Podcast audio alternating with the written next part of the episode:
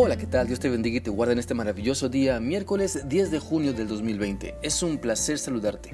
Quiero animarte para que sigamos meditando en lo que la Biblia nos dice en la primera carta a Timoteo capítulo 3 y seguiremos leyendo de los versículos 1 al 2. Este pasaje dice así.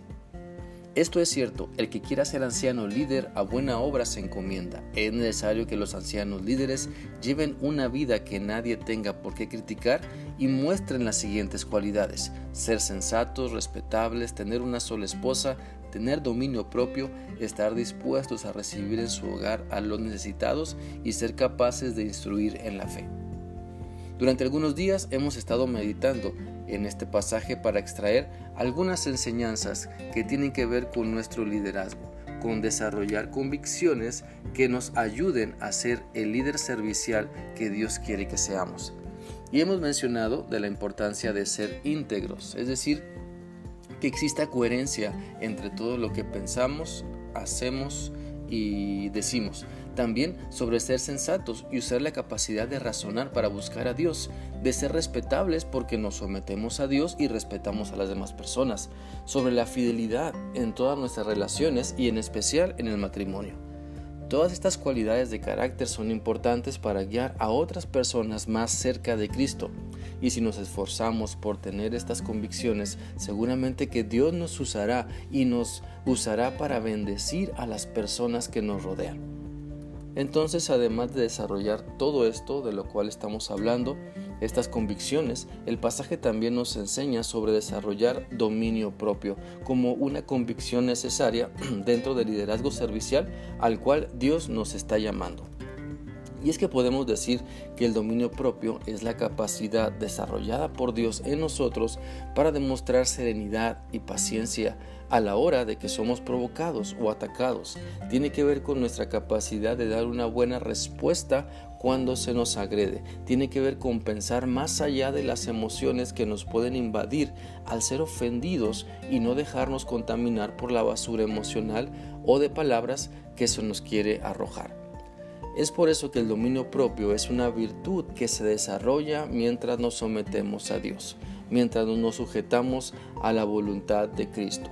Nunca podremos demostrar dominio propio si vivimos como se nos antoje o si nos olvidamos de los mandamientos de Dios, porque el dominio propio o la templanza tiene que ver con el control de las pasiones, de los apetitos sensuales, de las ganas de venganza, de la ira desbordada o de la tristeza descontrolada. Por lo tanto, necesitamos que Cristo sea nuestro Señor y dueño para reflejar que somos dueños de nuestras emociones, de nuestros pensamientos. Con Cristo a la cabeza de nuestra vida, Él dirigirá todo lo que somos. Si Cristo nos domina, entonces tendremos dominio propio para no ceder ante lo que nos hace daño.